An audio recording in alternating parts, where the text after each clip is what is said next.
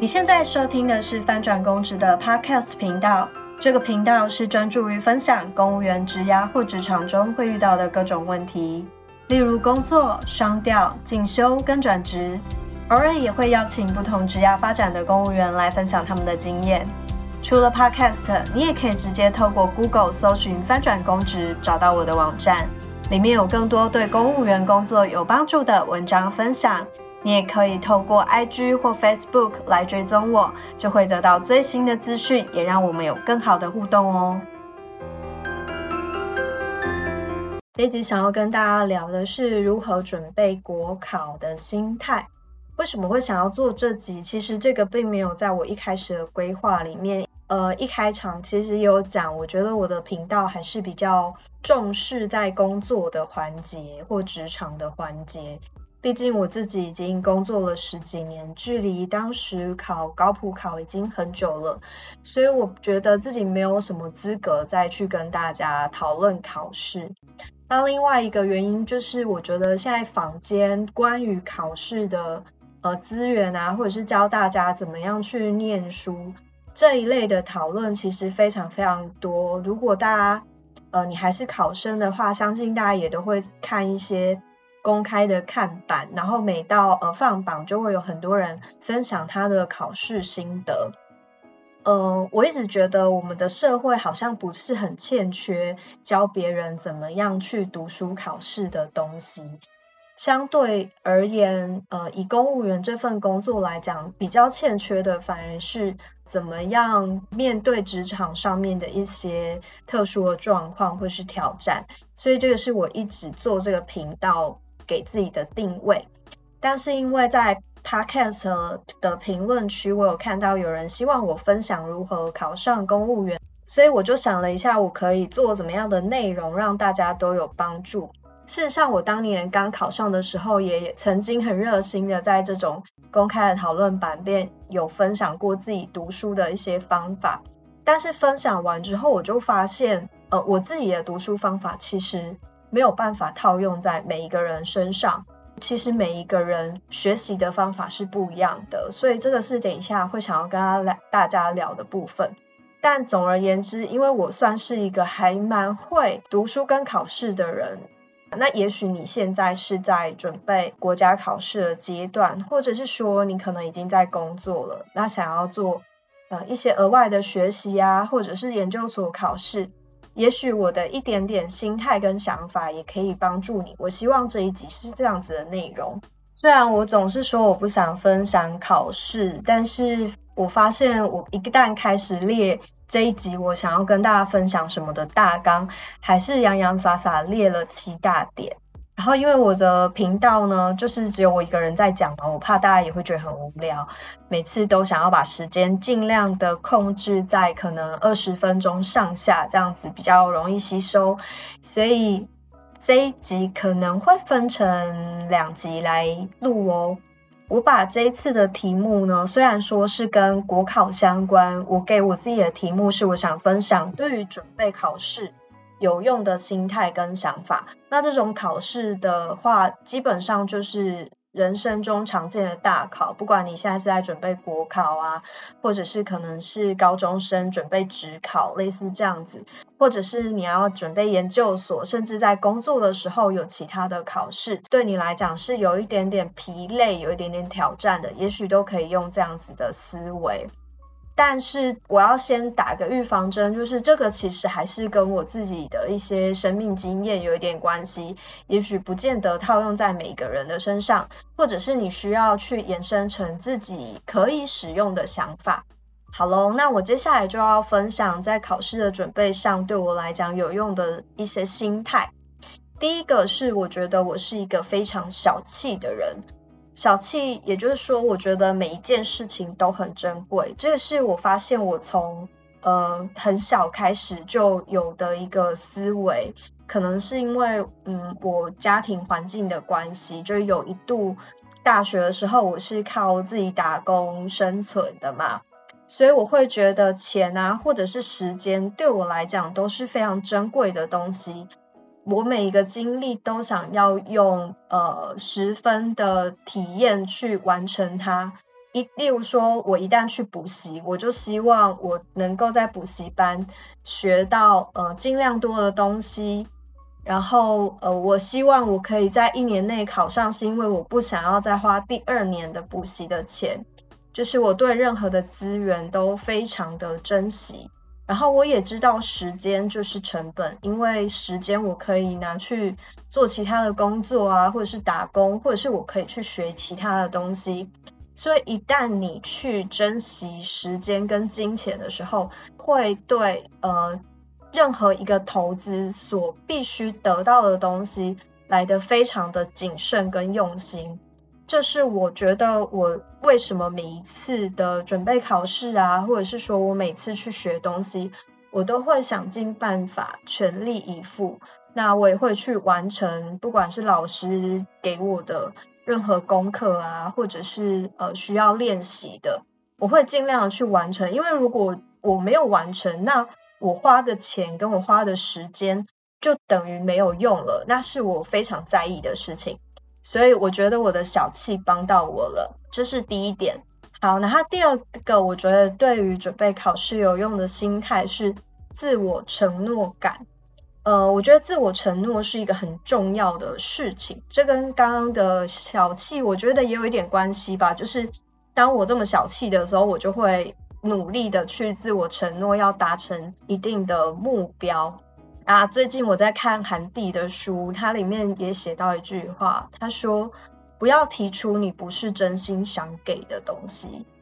呃，承诺这件事情可以体现在很多东西上面，就是承诺是一个你说你要完成什么事情，甚至是我们交往的关系或者婚姻的关系，我觉得这都是一些很重要的承诺。那大家常常会，我看到我过去看到一些准备国考的人，我常常觉得他们的一个问题点会是在他的承诺感不够。就是他虽然宣称他要准备考试，但是他并没有真的那么确定自己想要准备考试。他可能就是呃现在也在一个迷茫的阶段啊，或者是说只是家人告诉他他得这么做，所以只把准备国考当成一个暂时性的人生状态。并没有承诺在里面，那这样子的没有承诺的状态是很难让人去得到他要有的结果的。只有承诺才会让你全力以赴。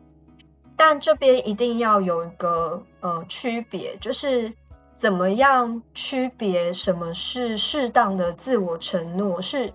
正面的有帮助的。那另外一种是他的承诺强到把自己困住了。因为承诺是一个相对正面的心理力量。我举两句话当做例子，我们可以用交往的关系，或者是考试也可以。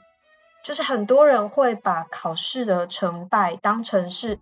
自己成功或失败的一个表征，所以他可能会想说，如果我在没有考上，我也找不到其他工作，我失败了，我是没有用的人。他把自己的人的价值跟这个考试绑在一起，或者有的人可能会陷入呃，就是感情关系，会跟例如说跟渣男交往啊，然后一直无法脱身。我觉得也有一点像，就是他觉得说这个人不要我了，我是没有人爱的人。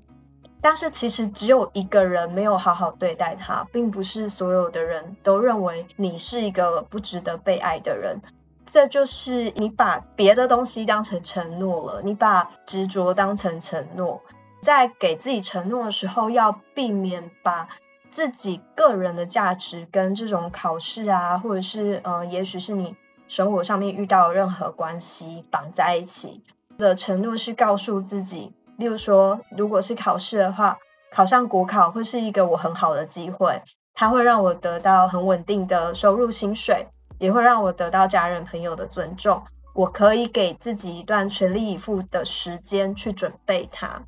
这个承诺会带来的一些正向的效果，是你承诺的是你会全力以赴去准备它，或是你承诺的是你愿意呃每天或者是每个礼拜投入多少的时间精力，那放弃可能原本要玩乐啊、社交啊、休闲啊、睡觉的时间去准备。它是一个对于你自己生活改变的承诺，所以它的重点在于告诉自己必须改变。每个人对自己承诺的方式可以是不一样的，你可以看自己的实际上的状况去做调整，包含你自己的经济环境啊，你家人朋友的期待啊等等的。那像以我自己过去来讲，因为我毕业马上就要工作，所以我给自己的承诺是比较紧迫的。我要求自己可能呃一毕业马上就要考上，那我就必须要有更有安排的搭配我的读书计划去完成这个承诺。但如果你知道自己，例如说，嗯，你本来就是抗压性没有那么好的人啊，或者是说你学的是完全全新的学科，或者是你其实还有其他的工作。但这不代表你不能给自己一个严格的承诺，只是你在承诺的当下，你可以给自己一个呃比较宽松的时间，例如说你可以给自己三年，那你不需要每天念八个小时的书，你可以承诺自己每天必须要念一个小时的书、两个小时的书，或者你可以承诺自己一个礼拜要念完多少的进度，这些都是一些方式，你可以按照自己的目标去做调整。那如果说你的经济状况没有那么好，也许呃就可以，例如说你可以搭配其他的工作，那一起来完成这个国考，让你不会这么有压力。这些东西都是可以变换的，但是我觉得承诺感是必须要有的，而不是被其他的东西给拉走，或者是让自己觉得很犹疑，说哦这个我到底要不要，还是我就考考看？我觉得考考看很少有人因为考考看就。考上了，当然也有那种天纵奇才的，但是真的并不多。好，希望大家都可以好好对自己承诺。第三点，想要跟大家分享，对于准备考试有用的心态跟想法，是找到一个一起努力的人。有时候你身边是哪一些人，还蛮重要的。例如说，你身边如果都是一些呃，你在准备考试的时候啊，会引诱你要出去吃喝玩乐的朋友，他可能已经有工作了，或者是他心胸无大志，那你可能就会被他带着走，然后你会觉得说，啊，为什么别人都可以去玩，然后很开心这样子，所以这个时候可能也不用跟他绝交啦，就是稍微远离他一下。那我想跟大家分享是，你们也许很意外的是，我当年一起努力的是。偶像某个国外的男团，那为什么他们可以成为我准备国考的时候努力的呃伙伴呢？因为他们的行程真的超满的，就是那时候如果在追星的人就可以看到说，哦，他一下子跑到那里，然后隔天又飞到另外一个国家，然后好像全年无休，二十四小时不间断的在工作，然后你就会觉得说，天哪，那我自己。准备考试，然后还可以睡觉啊，或什么，其实还有一些偷懒的时间，简直就太废了。所以我就会看到他们的努力，而觉得，嗯，那我也要努力。那这是一个例子啦，可能就是女生比较可以体会这个感觉。但是你可以去找到这样子，呃，你觉得他很厉害或很了不起，或是他也很努力的对象，当成陪伴你考试的一个。一个朋友，那他不一定要是一个现实的朋友。如果说你在现实生活中有考试的战友，或者是像现在很多 IG 上面也都有一些读书账，大家彼此分享，呃，读书的进度啊，或者是读书考试的目标，这都是很好的方法。那这也可以让你呃比较没有孤立感，因为很多人在考试的时候会变成一个比较孤立的状态。也许跟你原本的朋友啊，或者是家人，也不是很能了解你准备考试的辛苦，这时候就会需要有人一起加油打气。所以可以用这样子的社群的方式，或者是像我没有那么爱交朋友的人，我可能就是透过这种虚拟的朋友呢，来达成自己一个。陪伴的感觉，而且是会督促自己努力的陪伴的感觉。当你知道有别人过得比你更努力、更辛苦的时候，你就会觉得自己当下这样子好像也还好而已。好，然后在这集的最后一点，也就是第四点，想要跟大家分享的不是心态，而是认识自己的这件事情。呃，我之前有念到《哈佛商业评论》上面一篇文章，是彼得·杜拉克的文章翻译过来的。然后它里面有提了几件事情都非常的重要。其中有一个我觉得可以跟大家分享的是，杜拉克他建议大家都要知道自己是聆听者还是阅读者。知道自己是聆听者或阅读者，不管在呃工作上面或者是考试上面，其实都一样的重要，因为这个会影响到你吸收资讯的方式、理解资讯方式跟传达资讯的方式。一旦你去分清楚自己是哪一种类型，你就不会用相反的方式去处理工作，或用相反的方式去念书。你可以透过自己平常呃生活啊，或者是过去念书考试的经验，去知道自己是哪一种类型。像克利尔，我自己就是非常偏向阅读型的人，我所有的东西都必须要透过。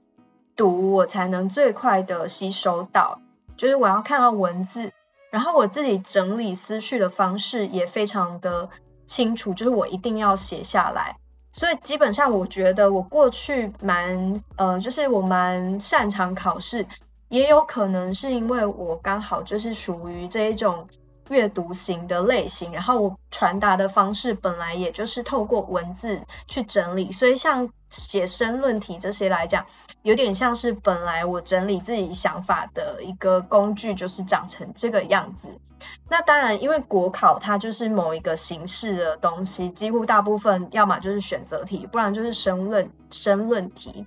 但是你还是可以在呃这个吸收的阶段去。试着用自己呃适合的方式去吸收资讯，例如说，假如你是听的类型，也就是说你听的记忆比看的好，也许你可以试着把教材或者是重要的笔记录成录音，让自己去听，这都是一些方法。那另外就是说，去了解自己过去的一些学习经验，在什么时候你的。学习是比较好、比较有效的，那个才会是你自己对自己学习的方法。那当然，坊间有很多，刚刚一开始也有讲到，有很多人在分享他们自己考上的呃诀窍。我觉得这一些东西呢，不是照单全收，就是这是所有的人在分享他们自己的呃念书考试的方法，你可以从里面去找到比较像你自己的。再拿到自己的身上来使用。好了，然后这个是关于国考准备的上集，分享了四个我觉得对于准备国考有用的想法。第一个是觉得任何东西都很珍贵，包含时间跟金钱，把握每一分钟跟每一分花出去的钱，这样子的慎重感。第二个分享是自我承诺感。第三个呢，则是找到一个跟你一起努力的。对象，或者是呃陪你一起努力的人。第四个是搞清楚自己学习的方法，知道自己是视觉还是听觉吸收资讯最有效，也可以帮助你在考试的时候找到比较适合自己的读书方法。好喽，那这一次的分享就暂时告一个段落，下一集会再跟大家分享三个准备考试跟读书的技巧。拜拜。